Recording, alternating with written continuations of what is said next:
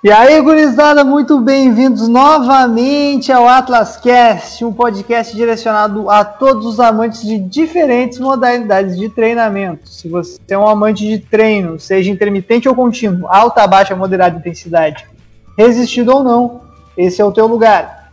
Eu sou Miguel, estudante de Educação Física bacharelado da Universidade Federal de Pelotas, um treinador da Atlas e um apaixonado por modalidades de endurance mas eu não discrimino nenhum outro método de treinamento ou método esportivo. Eu vou contar a real para vocês. Hoje eu não praticando, não estou praticando nada. Essa é a verdade. Nem vela, nem ping-pong, cricket, porra nenhuma. Mas essa semana termina. Quinta-feira, quinta-feira eu volto a andar. Muito obrigado comigo na produção e no comando da mesa, meu amigo de longão. Wesley. E aí, pessoal? Vamos lá, mais um episódio, em que momento?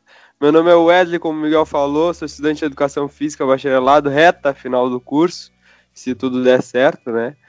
Minha área de interesse é a preparação física, seja ela na quadra, na pista ou na sala de musculação. E antes do Miguelito anunciar a nossa convidada de hoje, que é, vai, vai, vai ser um papo muito, muito, muito, muito top, é, continuamos com a vaquinha, tá? Lá no PicPay, cada aluno doa um real pra gente ajudar o Miguel. O Miguel tá, tá passando por dificuldades, não tá conseguindo pagar a internet. A internet do Miguel tá complicada. É, estamos passando por perrengues aqui nesse podcast. Ah, pelo amor de Deus, eu quero deixar aqui um abraço para Conect Sul, a provedora de internet da gente aqui de TAPES, entregando uma internet de altíssima qualidade. Vocês que são faladores. Muito obrigado, Conexul. Fica aqui o nosso, nosso abraço, aqui o nosso, no, né? A gente sabe que vocês estão se esforçando, mas é tá complicado. Muito bem. Continuidade. Hoje a gente vai, hoje a gente continua com o nosso programa entrevistando pessoas que estão muito próximo, muito próximo, pessoas muito próximas de se tornarem atletas profissionais. E não é diferente, hoje nós estamos com ela, Caterine Eli, 23 anos de Pelotas, uma estudante de medicina da Universidade Fevale, onde ela ganha a bolsa da universidade para jogar. E isso para mim já é ser profissional, porque se eu ganhasse alguma coisa para jogar, já, porra, já era profissional já. Me desculpa. E ela joga vôlei te apresenta melhor aí para nós, conta um pouquinho da tua história aí, Caterine. Oi, gente, tudo? Então, como os meninos falaram, meu nome é Caterine Eli, atualmente sou estudante de medicina e hoje sou convidada para, no decorrer do podcast, conversar e contar um pouquinho para você sobre minha trajetória no vôlei. Então, primeiramente, boa tarde a todo mundo, boa tarde, meninos, muito obrigada pelo convite e bora trocar aí umas ideias sobre o Eu Quase Atleta. Oh, muito bom! É, é. isso aí. Ô, Miguel. Eu quase atleta. Temos que desistir, Miguel. Temos que desistir de tentar fazer uma abertura. Todos os convidados que vêm aqui, eles fazem uma abertura melhor que a gente. Vamos desistir, vamos Cara, eu não. Pronto. a gente já tá aqui no improviso, né, Wesley? A gente. é, é, eles acham que a gente tem pauta. Pauta. A gente, a gente vem aqui, ó. Sei, sei lá. Muito bem. Solta a vinheta aí rapidão, vou começar esse papo aí do Eu Quase Atleta.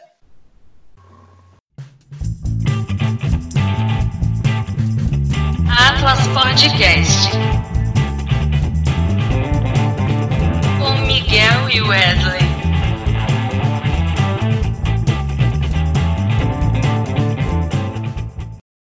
Muito bem, estamos de volta. Caterine é um. Não sei se tu já escutou nosso podcast. Se tu não escutou, pá, aqui vexame, tem que escutar. Ah, Mas não, é, é, sim. é de costume. A primeira palavra aqui, ó, é do homem, Wesley. Pode te man pode mandar. Caterine, uh, a gente normalmente a gente inicia falando com as pessoas como tu iniciou na modalidade, o que te te trouxe para a modalidade, mas hoje eu vou começar um pouquinho diferente. Conta para nós o que tu faz atualmente. O, eh, o, que que tu faz lá na Fevale lá, além do curso de medicina, obviamente. Então, atualmente eu sou estudante acadêmica de medicina da Universidade Fevale em Novo Hamburgo Eu ingressei na universidade em 2018 e em 2019 eu fiz parte da Associação Atlética de Medicina, onde eu fiquei responsável pela modalidade de vôlei, treinando e jogando junto com as meninas, representando um pouquinho o esporte da, do curso. E atualmente fui convidada para fazer parte do, do time da universidade, onde eu ganho bolsa de desconto. Que na medicina, qualquer descontinho que a gente ganhe já está valendo, né? Porra, qualquer descontinho na medicina é uma faculdade, eu acho.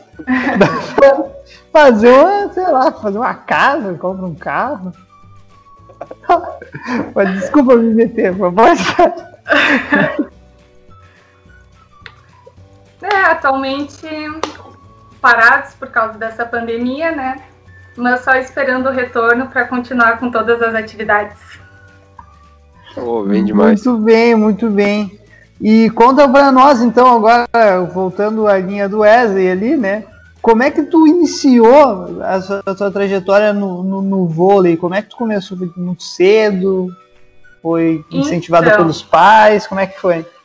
A minha história no vôlei ela começou meio ao, ao acaso. Assim. Nada foi muito planejado. Uh, mas enfim, desde pequena eu sempre fui estimulada pelos meus pais a fazer alguma atividade física. Né? Então, quando eu ingressei na escola, ainda pequenininha, eu comecei explorando o meu lado artístico, fui fazendo parte do grupo de dança do Colégio Alfredo Sima, onde eu estudei minha vida inteira. Aí lá eu passei mais ou menos 7, 8 anos praticando dança, participando de concursos, espetáculos, enfim. E ali eu comecei a desenvolver um compromisso, tanto com horários de treino, fora a coordenação, ritmo e toda a plasticidade que a, que a dança proporciona. Só uhum. que aquele frio na barriga uh, que tinha antes das apresentações era um, era pouco para mim, eu queria alguma coisa a mais. Aí eu tive uma brilhante ideia de querer começar a jogar futsal, porque era a única modalidade feminina que tinha na minha escola. Só que, seguinte, gente, eu não tinha um domínio adequado, sabe? Minha, a, meus pés e a bola não, não conversavam bem. Eu ah, era... eu sei bem. É, então, tipo, eu era alta, eu era magra, eu tinha agilidade, eu tinha força, só que eu torcia para que as meninas não passassem a bola para mim. Eu era responsável por desarmar a jogada dos outros, não por armar nenhuma jogada, né? aí, Wesley, tô me vendo. então, certo dia, o meu professor, o Sandro Bresciani, que também era responsável pela escolinha de, de futsal, ele resolveu montar um time misto na própria aula de educação física, um time misto de vôlei. E foi ali que começou a despertar esse meu interesse pelo esporte e eu percebi que, diferente do futsal, eu tinha um domínio melhor. Eu era melhorzinha uhum. naquilo. Que era só questão de treino para eu conseguir me aperfeiçoar, né? E aí foi indo, foi escolinha de vôlei, a gente foi competindo em, uh, em alguns eventos que tinha escolares, como o GPL, né? E num certo dia, jogando de brincadeira, após o treino na, no ginásio da escola, um amigo meu me viu jogando e perguntou se eu não tinha interesse de participar de um projeto ESEF tinha um projeto de vôlei coordenado pelo professor Renato Rochefort, que era a DESP. Início eu já tinha 14 anos, mais ou menos. Então eu não comecei muito cedo na modalidade, né? E foi o acaso por um convite desse meu amigo. Não pensei duas vezes, fui toda errada participar da primeira peneira, nem sabia o que, que era peneira, nem sabia como é que funcionava, só fui. O Miguel não sabe até hoje. Eu sei, só não tive sorte. Mentiroso. eu não tive eu... Caraca, pode continuar, pode continuar, muito bem. Depois Aí... eu conto a história. tá bem. Aí chegando na peneira, eu comecei a olhar, todas as meninas eram mais velhas que eu e todas já tinham alguma experiência no esporte. Todas já tinham passado ou por clubes ou por escolinhas, ou mesmo jogando há mais tempo na escola. Eu pensei, cara, o que, que eu tô fazendo aqui? O que, que essa criatura viu em mim que eu pudesse estar aqui fazendo essa peneira. Enfim, eu só conhecia o Pedrinho, que na época era estudante da ESEF, fazia parte do, desse projeto. E, cara, as, as meninas me olhavam, o que essa mulher tá fazendo aqui? Ela não sabe nem tocar na bola. Quando o exercício chega nela, tranca tudo. Então, eu me sentia muito diferente ali naquele meio, né? Um alien ali. Mas foi indo, foi indo, foi indo. Pensei em desistir várias vezes, porque eu não me sentia enturmada, não me sentia bem-vinda no grupo, né? Todas já tinham uma experiência. E chega uma menina que, não tem, que tem zero de experiência para fazer parte do grupo, tem que ter um, uma certa paciência, né? E com muito auxílio, tanto do, do Pedro quanto do Renato, eu, eu pensei, tá, realmente, aos pouquinhos, aos pouquinhos eu posso fazer parte desse grupo, né? E conforme os treinos foram indo e eu fui evoluindo, eu percebi que sim, que eu podia me igualar ao nível das outras meninas e eu podia jogar. Então eu fui me abrindo para essa possibilidade, fui fazendo novas amizades, essas que me ajudaram a evoluir tanto dentro do esporte como atleta, como companheira de time, quanto evoluir uh, como pessoa, né? Porque muitos treinos, enquanto o restante das meninas ficavam fazendo treino de volume, eu ficava na outra quadra treinando movimentos básicos do vôlei, como ataque, com uma bolinha de tênis, para aprender a me igualar no nível das meninas. Dentro dessa evolução, teve um campeonato especial que aconteceu em 2014, na cidade de Ulha Negra, bem no interior, que me despertou uma vontade de ir além, de me esforçar cada vez mais, porque no final do campeonato, além da, da DESP, da equipe, ter sido campeã, foi onde eu recebi minha primeira premiação individual como atleta revelação do campeonato. Então foi a partir daquele momento que eu percebi que eu podia ir além, que quem sabe um dia eu podia sair de Pelotas para poder jogar em outro lugar. Então esse foi meu inicinho meio conturbado, meio acaso, mas foi. Pô, show de bola. Tá certo, muito bom. E tu, tu sabe se já tinham, tu lembra se tinham outras escolinhas de vôlei na época? Porque além das, além das escolares, óbvio, uh, porque aqui em Pelotas eu sei que o, o projeto da ESEF está retomando de novo com outros é, responsáveis, com, acho que é uma parceria com o Brilhante até, e, mas eu não, não vejo comentarem muito sobre outras escolinhas de vôlei, como vejo de futsal, futebol, handebol bastante também. Tu sabe É, se na- tinha outras na cidade se tem agora? É, na época que eu comecei a jogar, eu, eu também não sabia, só ouvi se falar em futsal, né? Mas ouvindo as meninas, ah, era o brilhante a princípio que tinha primeiro a escolinha, o clube que levava para os campeonatos, e depois, por questão de falta de, de iniciativa, falta de patrocínio, deu uma parada e retomou depois com o projeto da ESEF. Então, que eu me lembre, nessa época tinha só esse projeto da universidade. Ah, bom, show. Ah, bom.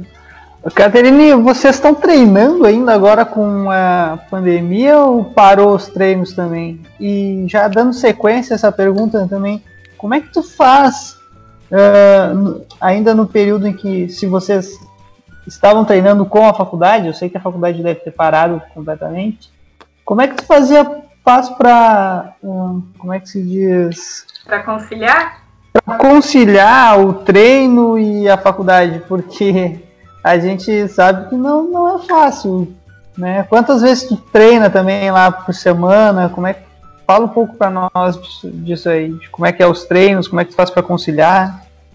Então, quando eu passei na, na peneira, na seleção da universidade, não tinha nenhum estudante de medicina ainda fazendo parte. Então, para todo mundo era uma questão nova. Tanto para mim, que tenho cadeiras fechadas, quanto para as outras meninas de outros cursos que podem escolher determinado número de cadeiras para fazer ao longo da faculdade.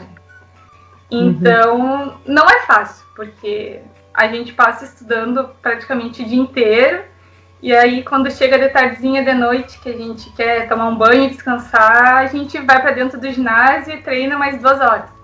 Então, eu não Pô, mas essa é a parte boa do dia, né, Wesley?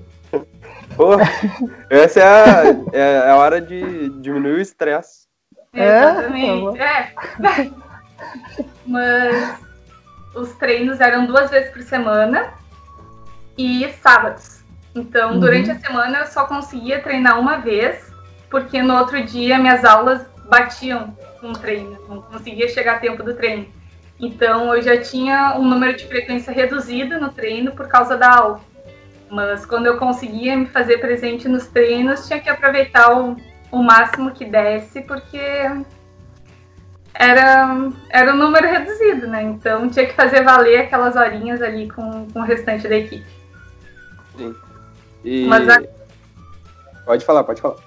Mas agora, durante a pandemia, tá, tá tudo parado. A gente teve ah, treinos para fazer de musculação em casa, mas fora isso, no esporte, zero contato, zero expectativa de volta, não se sabe quando, como vai ser, quando retornar. Então, só resta aguardar e torcer para que tudo dê certo e que o esporte, tanto na universidade como no restante do, do país, volte normal. Pois é, eu acho que tá todo mundo na mesma, né? Tanto vôlei, eu vejo os guris do, do Paulista, do futsal masculino, que eu tenho mais contato também, só treinando em casa, com treinos não específicos. É, o Raul também contou pra gente que ele também tá fazendo com as gurias do futsal algo, é, algo não específico também. Hum. É, tá bem complicado essa situação de, de, de quarentena, né? Mas, eh, Caterine, eh, tá, tu joga pela Fevale, né? E como é Sim. que é essa função de que tu é treinadora também? Como é que tu concilia mais essa coisa? Essa questão de, de ser treinadora foi mais no início, foi antes de eu passar na seleção de, da universidade, do time da universidade, porque quem gosta do esporte não consegue ficar muito longe, né? Então, quando eu passei na universidade e surgiu essa proposta de fazer parte da Atlética, eu pensei, tá, é aí que eu vou entrar para não perder a linha do vôlei muito rápido. E aí, conversando com as meninas, a gente ainda não tinha ah, patrocínio e dinheiro em caixa para contratar algum profissional para nos dar aula, para treinar as meninas. Aí eu disse: olha, eu treinei faz um tempo, eu, eu tenho uma, uma noção, posso passar alguma coisa para as meninas, e assim foi. E aí fui treinando, fui jogando junto, mas agora não, não faço mais parte da Atlética, só faço parte do, do time mesmo da universidade. Show de bola. Pô, E ela, bom. Miguel, sabia que ela era treinadora, mas ela nunca saiu do time. Exatamente. Pois é, que interessante. Era mas uma uma coisa que eu vantagem, né? É, pô, tá, nossa, isso aí, eu, e tá aí o segredo, Wesley. Eu devia ter sido treinador em vez de jogador. ah, não, agora fui- errei, agora fui pra preparação física, daí tô no, nem no banco consigo entrar, não tem nem físico mais. Mas eu tava vendo ela, ela falar, Wesley, e tu vê como é diferente, né? Eu já, eu já disputei alguns jogos, assim, quando treinava o- a, as, as meninas do futsal contra a Fevale ah, no, no campeonato estadual, enfim, e depois lá em Canoas, que a gente foi jogar lá na Uber ah, o Jugs. Cara, a Fevale, ela paga um treinador, entendeu? Pro time do universitário. Isso é um negócio que não entrava, na- não, eu não, porque é, Caterina, aqui nós, ninguém, nem Wesley, nem eu, nem o treinador da equipe ou, qualquer uma outra pessoa é remunerada para fazer o trabalho que a gente fez com, com É a que eu fazia amor. com as gurias ou que o Wesley está fazendo com os guris Paulista. Não tem remuneração. E a Fevale ela trata já um negócio bem mais profissional. Paga o- um treinador, dá bolsa para as atletas, é algo louvável. Sim, é muito legal. E para quem já jogou e não conseguiu uma carreira profissional, ter essa oportunidade dentro da universidade, cursando o, o sonho extra, né, que tu tem de se formar, Uhum. seguir alguma profissão e ainda continuar fazendo o que tu gosta, ganhando uma bolsa é, é maravilhoso. Então, acho que outras universidades que por algum incentivo pudessem ter essa oportunidade de passar para os seus alunos, para os seus professores, eu acho que seria muito válido. Sim, cara, e a gente vê o reflexo disso em, em quadra, né? A Fevale sempre fez jogos assim de altíssimo nível. Pô, é. Eu tô pra te dizer que eu acho que a gente não ganhou da Fevale. Não, ganhamos da Fevale, mas foi tipo. Assim. No, no laço, assim, ó. Porque joga muita bola. Tu tem um reflexo daquilo ali em quadra. Além de mais que, pô, o cara é profissional, já deve, já tinha bagagem já, né, né, no cenário estadual aí, treinando as gurias do futsal. Uh, mas voltando pro, pro vôlei, tu, a Fevale participa, acabei de, já, já dei entrada de algumas competições. Qual competições tu já participou com a Fevale que tu teve aí o prazer de entrar em quadra, e tanto como treinadora como atleta, pode falar para nós. Agora a gente te pegou, já sabe que eu saio... Então, representando a Universidade Fevale em si, eu não participei de nenhum, porque eu fiz, comecei a fazer parte agora em 2020, aí veio todo esse caos, não saiu nada de campeonato, não tem perspectiva de nada. Bah, então, pela universidade em si, não, não participei de nada. Mas pela medicina, a gente tem vários campeonatos no decorrer do ano, que esse ano também, a princípio, não vai ser nenhum, mas já participamos de, de jogos em Lajeado, de jogos em Santa Cruz, que envolve só as atléticas da medicina. Uhum. Não tivemos um resultado tão satisfatório, porque ainda somos uma universidade nova, um curso de medicina novo dentro da universidade, mas já deu para brincar um pouquinho, mostrar que quem sabe um dia a gente não, não busca algum título, né? Tá certo. É, Caterine, eu queria voltar um pouquinho, tá? Depois que tu saiu do projeto da DESP, é, tu não deu um salto, né? Da DESP direto pra Fevale. Eu queria que tu contasse um pouquinho, tu colocou aqui na linha do tempo que tu foi pra Sojipa. Eu queria que tu comentasse um pouquinho como é que foi essa transição, como que tu foi para Sojipa? Como é que foi a recepção? Já foi diferente do que foi lá na uh, quando tu foi fazer a peneira na ESEF, que tu se sentiu totalmente deslocada das outras meninas? Uh, como que foi essa transição? Então, em 2016, também estimulada por um outro amigo que jogava vôlei, eu fui uh, fazer essa peneira na Sojipa. Isso eu já tinha 19 anos, né? E eu passei na seleção e fui morar em Porto Alegre. E nessa mudança eu levei comigo meu irmão mais novo, que na época tinha 15 anos, para jogar vôlei também. Ele também era alto, magro e tinha as mesmas características que eu. Então eu pensei, se der certo para mim, quem sabe não pode dar certo para ele, né? E aí, fomos. Eu e meu irmão morar em Porto Alegre e minha família continuou aqui em Pelotas. E nessa época todo mundo dizia para meus pais: Cara, vocês são loucos, como assim vão deixar os dois filhos de vocês sair de Pelotas sozinho para Porto Alegre? muita movimentação, não sei o que, aquela mente fechada do interior, sabe? Que não dá para sair sozinho, que é perigoso e tanana. Mas enfim, a gente foi porque meus pais sempre apoiaram muito os nossos sonhos e nos apoiavam sempre. E foi ali que começou uma nova trajetória, tanto para mim quanto para o meu irmão. Uma rotina baseada em academia, em treinos, com folgas, folgas somente no final de semana, isso quando não tinha campeonato, né? Então, naquele momento, eu passei a ver o esporte de um, de um jeito diferente, né? De um lado que o meu corpo era a minha motivação. Se eu não tivesse 100% com o meu corpo, com a minha mente, com a minha cabeça focada, eu ia me machucar, eu ia ficar parada por um tempo e não ia fazer render o que realmente eu queria naquele momento, que era jogar. Então, não preciso dizer que eu tive lesões no, no clube, né? E por muitas vezes passei a tomar remédio antes e depois do treino, antes e depois dos campeonatos, para conseguir aguentar. E, e foi indo, né? Aí todo mundo perguntava, tá, mas, cara, valeu a pena? Valeu a pena todo esse sacrifício, sair de pelotas, ir para um outro lugar, morar sozinha, aprender a se virar, fazer mercado, que era uma coisa que eu achava absurda, né? nunca tinha feito mercado, nunca tinha lavado uma louça, arrumado uma casa. E foi uma, uma perspectiva totalmente nova, né? Uma evolução muito rica. E aí eu penso, cara, óbvio que valeu, né? Com, com todo o esforço que eu cheguei lá, me dei bem com as meninas, me enturmei rápido, foi bem diferente da peneira que eu tinha feito na 10 um tempo atrás. Uh, ganhei minha titularidade da equipe com um pouquinho de sacrifício, porque eu tive que mudar de posição para conseguir ser titular. Então, muitas coisas a gente faz para conseguir ser titular, né? Não importa a posição que eu tava, eu queria era jogar, eu queria aparecer. E consegui, a gente conquistou diversos campeonatos. E no final do ano, em 2016, eu recebi, eu recebi uma premiação como atleta revelação do clube na categoria voleibol feminino. E no final do ano eu também recebi aqui em Pelotas o prêmio Multisport do Sérgio Cabral, com uh, atletas de destaque do ano.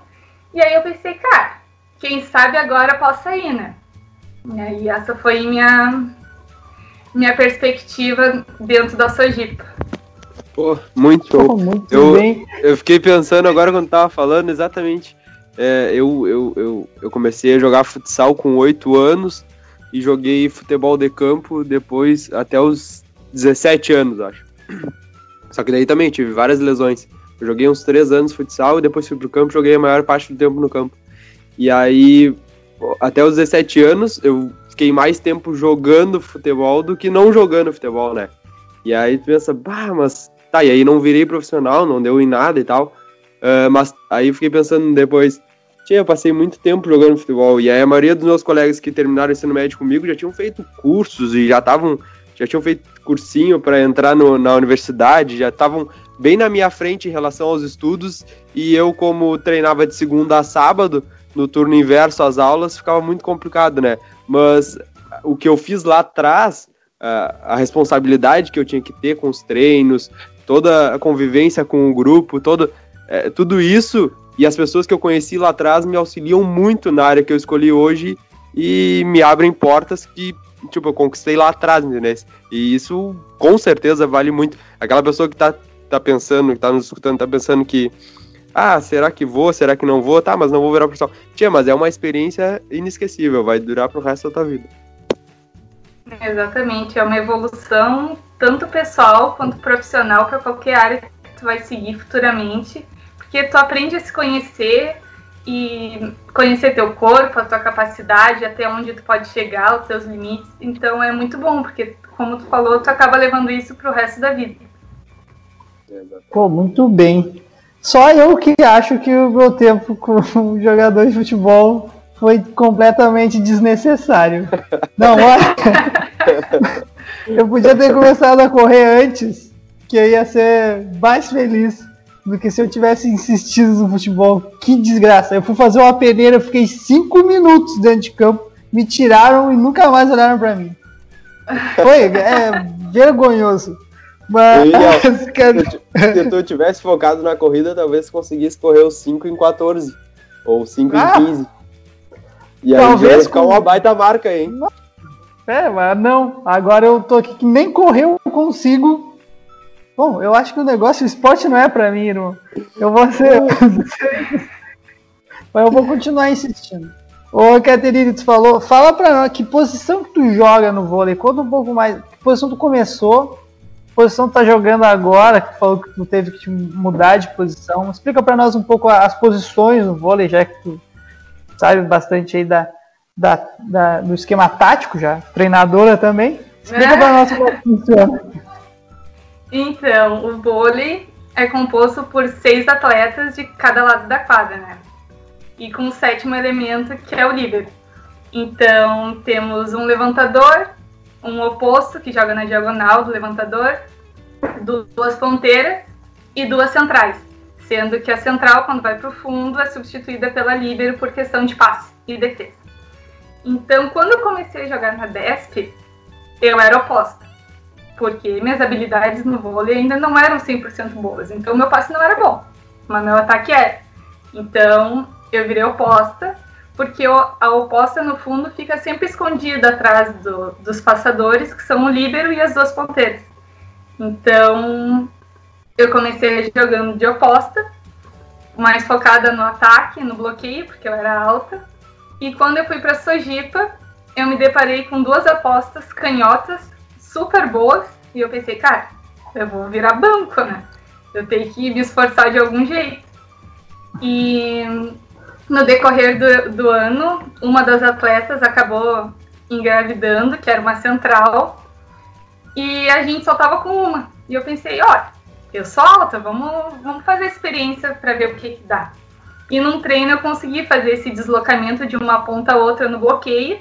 E como minha defesa já não era boa e central não passa no fundo, que fica substituído pelo líder, eu disse, tá, vou virar central. E foquei nos treinos de central para conseguir a titularidade e deu certo. Tá certo. Adaptando, né? Excelente. Não, não. Claro. Manda E- daí, Wesley. E me, e me diz uma coisa, tá? Depois que tu saiu da Sojipa, e aí o que que aconteceu?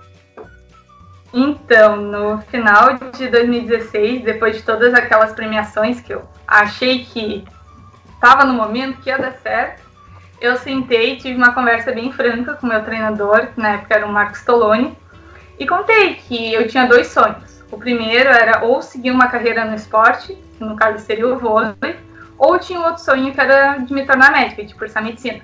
E obviamente que as duas coisas eu não conseguia conciliar nunca, né? Então, quando eu jogava, eu fazia cursinho, mas o meu foco era total no vôlei. O, o estudo era tipo um hobby. Ah, quando sobrar o tempo, eu dou uma lida em alguma coisa, eu escrevo alguma coisa. Então, não tinha aquele foco 100%, né? O foco era no vôlei. E nessa conversa ele comentou comigo que eu até poderia conseguir me tornar um atleta profissional, que ele me ajudaria em todo esse processo. Só que com a idade que eu estava, com 19 anos para 20, eu já estava velha. Então, que ia ser mais difícil, que não era impossível, mas seria uma trajetória mais difícil. E que se eu tivesse chegado dois anos antes na Sojipa, com 16, 17 anos, eu certamente já, já seria profissional, já estaria morando em outro estado e recebendo outras propostas, né?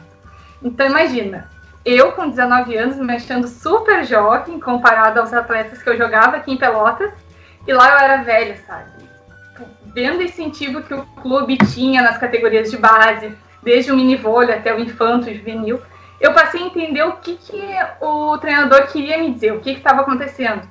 E aí eu comecei a pensar que realmente uma equipe profissional que fosse contratar entre uma menina uma de 19 anos e uma menina de 15 com o mesmo potencial, no mesmo nível, é óbvio que eles iam preferir uma menina mais jovem, até por questões financeiras e por questões de lapidando no molde, no modelo da equipe, né? Então, eu fiquei bem chateada, bem frustrada, né? Obviamente, porque mesmo eu tendo dois sonhos, eu queria que os dois dessem certo, né? Apesar que eu sabia que era impossível. Mas, enfim, eu sabia que também se eu tivesse começado antes, que talvez se o esporte aqui no interior tivesse uma maior valorização, se tivesse uma maior visualização no estado, ou mais oportunidades, quem sabe eu poderia ter ido mais longe, né? E não só eu, mas diversos outros atletas que tiveram de alguma forma seus sonhos barrados ou interrompidos, ou por falta de iniciativa, ou por falta de visualização, de patrocínio, etc. Então, diante dessa situação toda, eu conversei com meus pais, e aí eu decidi parar de jogar e, e focar mais nos estudos, né? Mas enfim, eu tive momentos uh, muito felizes e com certeza esse esporte mudou toda a minha trajetória de vida, a minha essência como pessoa, como a gente comentou antes, e do modo de como eu enxergo tanto esses profissionais que atuam na área do esporte, quanto os atletas entre si. Que, que é difícil, sem investimento ou sem uma visualização, chegar e alcançar um sonho, né? Então, aproveito também essa participação, essa oportunidade aqui no podcast de vocês, para agradecer a todos aqueles uh, pais, amigos que de alguma forma uh, fizeram um sonho de, de cada aluno, de cada filho, de cada amigo uh, tornar realidade, né? Então, esses patrocínios muitas vezes proporcionam chegar onde eu, por exemplo, cheguei. Pô, é, Ah, isso, são- isso é verdade. Meu maior patrocinador até né? hoje é meu pai. Não adianta, cara. Me patrocinou pra nada. Mas enfim. Não sei. Mas acreditou em mim. Isso é. Pai é um negócio que. é, é outro mundo, não adianta. Ah, ô, Caterine, voltando, voltando pro, pro treino, tá? Agora falando da Sojipa, que eu, tô, que eu quero saber de tudo da Sojipa agora. Como é que era a rotina de treino na Sojipa? Ah, quantas vezes tu tinha treino tático? Quantas, é isso que eu quero saber. Assim, ah, três vezes a semana era técnico, tantas vezes tático. Fazia academia quantas vezes na semana? Como é que funcionava a tua rotina de treino na Sojipa? E o quanto ela é diferente da tua rotina de treino que tu tem ah, na Fevale, assim, no- obviamente ah, antes da pandemia? Então, na Sojipa a gente tinha treino físico todo dia da semana. Então, de segunda a sexta, a gente ia para academia, fazia uh, treino, seja reforço, força, mobilidade. E depois do treino na academia, a gente tinha o treino em quadra. Então, a academia era de segunda a sexta e o treino com bola era de segunda a quinta, folgava sexta só. Então, uhum. era uma rotina bem contínua, né? De de ia lá na academia, treinava, ganhava força, ganhava massa, ganhava impulsão, agilidade e depois ia para quadra para ver se estava estava rendendo, se estava fazendo efeito. E aí nos campeonatos que a gente via o, o resultado, né? Tá, mas assim, tu não fazia, óbvio, tu não saía da academia direto para para quadra, né? Tinha, tinha um intervalo de tempo aí, Sim, tinha intervalo de, de uma hora entre a academia e até começar a preparação de montar equipamento em quadra, catar bola, ter uma conversa antes. Ah, não, tá, então... tá, já, já, tinha me assustado, já estava assustado já. já imaginou, Wesley? Fez o RM do agachamento agora. Não. Parece o, o, teste do Leonardo lá, que eh, botou a gente fazer até. botou fazer extensor até a fadiga, até a fadiga, assim, mas é até a fadiga científica mesmo, assim. Tipo, o bagulho é isocinético, ele vai fazendo pra ti quando tu não consegue mais. Então não tinha mais músculo. Daí tu saía e ia fazer raste num campo ali, que é tipo uns tiro de. Olha, a, tiro, tiro ao out, assim. Porra! Nossa! Isso que é um negócio. Não, não, não faz o menor sentido. Leonardo inventa umas, umas coisas só pra, sei lá. Não sei o que ele queria achar com isso aí. Não, eu acho que ele, ele queria saber o que, que era mais importante na, no sprint. Se tu tivesse com uh, extensores ou qual era a diferença flexores, fadigados. extensores ou flexores fadigados. Mas na real isso ele eu... nem levou isso à frente. Ele só não. fez a gente sofrer. Teve um colega nosso que até vomitou no negócio, tio. passou vomitou, mal. Passou mal.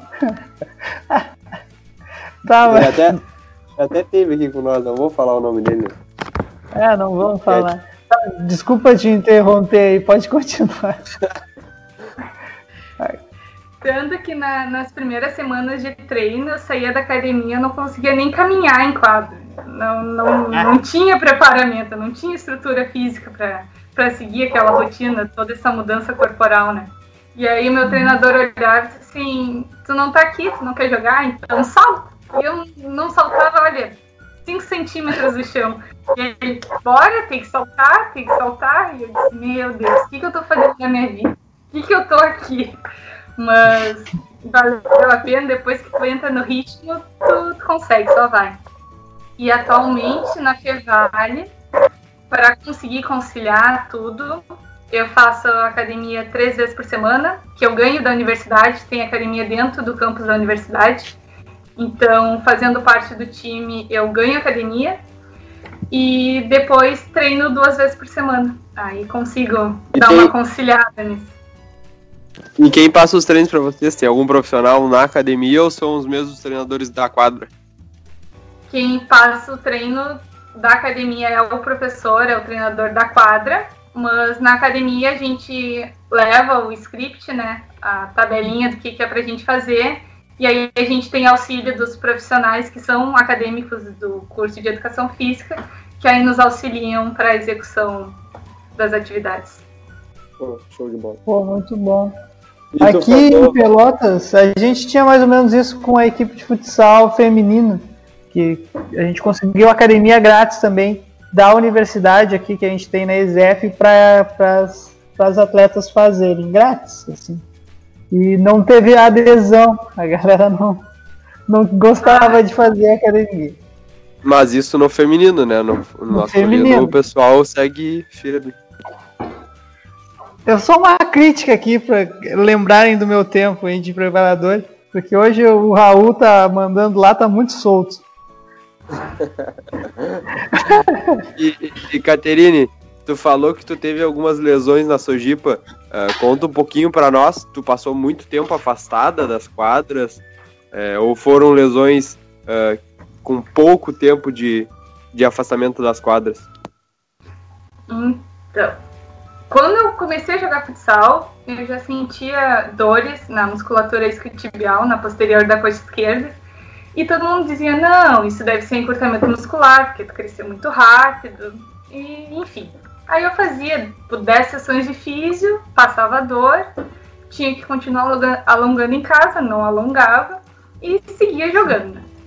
Aí quando eu fui em 2016 para Sojipa, eu passei um mês e meio fora.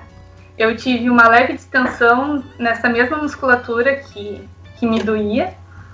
Uh, fiz físio, fiz reforço, mas nunca ficou 100%. Sempre, quando chegava o inverno e minha musculatura ficava mais rígida, sempre me atacava. Não, não conseguia sentar, caminhava toda torta. E pensei, cara, isso não é normal, né? Não é, não é possível que seja só um encurtamento muscular, tem que ter alguma coisa extra. Mas foi indo, foi indo. E ano passado, em 2019, quando eu recebi o primeiro convite para fazer parte do time da universidade, eu disse: não, vou consultar, vou fazer um monte de exame para ver o que, que realmente aconteceu, porque eu tinha as dores, eu fazia física, eu tomava medicação, eu me curava, entre aspas, e depois, no outro ano, no inverno, voltava tudo de novo. Aí eu aproveitei as férias de inverno de 2019, vim para Pelotas, e aí fiz, olha, muitos exames, muitas ressonâncias para ver o que que era. E aí eu descobri que, na verdade, não era nada questão muscular. Eu tinha uma hérnia lombar entre L4 e L5, que estava comprimindo a raiz nervosa do nervo ciático, o famoso nervo ciático, né? E fazia compressão e me doía a musculatura posterior da, da coxa esquerda. Então, por isso que muitos exames que eu fazia na musculatura não aparecia nada, porque realmente não era nada na musculatura era alguma coisa além, né? E eu pensei, cara, quando eu recebo uma oportunidade para fazer parte de uma equipe, eu descubro isso. Né? E aí eu voltei àquela frase que eu falei anteriormente, que quando tu não tá com o teu corpo e com a, com a tua mente sincronizada, realmente nada dá certo. Aí em questão de um mês, dois meses, eu procurei uh, um médico, um especialista, um neurocirurgião, indicado tanto pelos meus colegas da área da medicina, quanto pelos meus professores.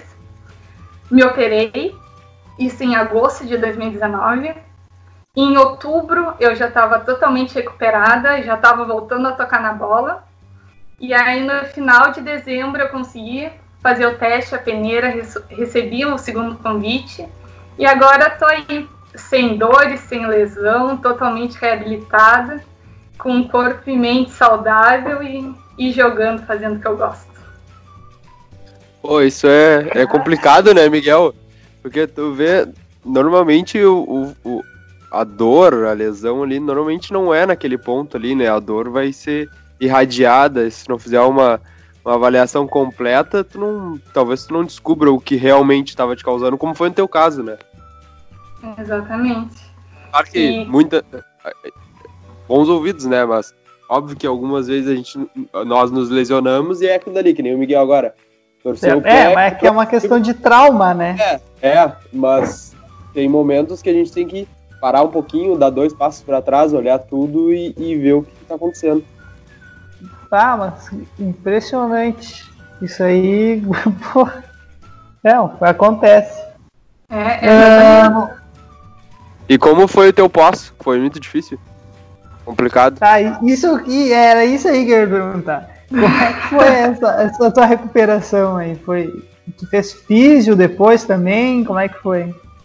Então, eu me operei dia 15 de agosto de 2019, uh, pela manhã. No mesmo dia à tarde, eu já conseguia levantar da, da minha cama sozinha, já consegui dar os primeiros passos. Uh, no outro dia, eu já estava em casa. A minha recuperação em uma semana foi somente deitada em pé. Eu não podia sentar para não fazer força, pressão sobre as vértebras, né? Porque eu só tirei a hérnia que estava em excesso. Eu não coloquei placa, não coloquei pino nem nada. Eu só tirei o que estava em excesso.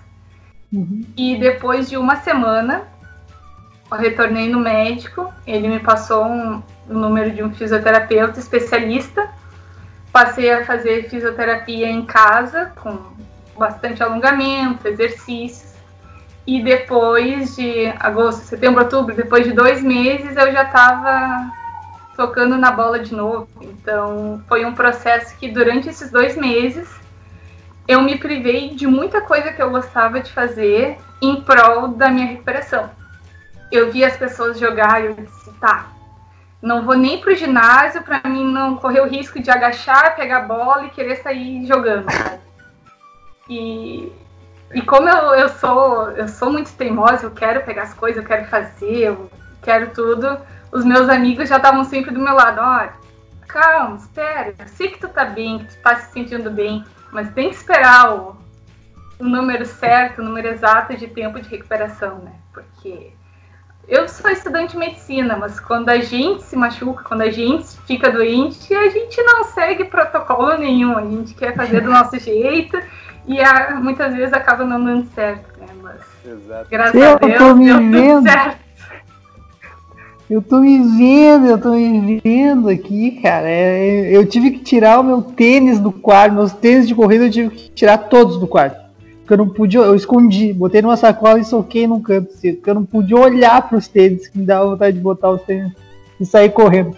Calçar um par que fosse assim, e sair tipo saci correndo. Cara, não dá, o cara enlouquece. né? não posso ver nada relacionado a esporte, mas triste. Ah, tá Me diz- louco. Na época que eu fiz a cirurgia, que eu tava me reabilitando, o meu irmão continuava jogando, né? Continuou jogando em Porto Alegre. E teve o Campeonato Brasileiro Interclubes. E olha, eu enchi o saco da minha mãe dizendo, olha, deixa eu ir, deixa eu olhar. E ela, tu vai se empolgar torcendo, tu vai levantar, tu vai pular. Mas consegui ir e dava aquela, aquela vontade de querer se recuperar mais rápido, de querer fazer as coisas certinho para voltar o mais rápido possível às atividades normais, né? Ah, E me diz uma coisa, qual é a expectativa pra esse novo inverno? Tipo, Inverno óbvio que a gente dor. sabe que. É, a gente sabe que não. Óbvio que não tinha nada a ver, mas é, é, esse próximo ano, a gente não sabe quando a gente vai voltar, na verdade, né? Mas quando retornar, qual é a expectativa? Não sei se tu treinou muito tempo depois que tu, tu te recuperou. Outubro, né? Tu falou. Tu não deve ter treinado que Sim. dois, três meses.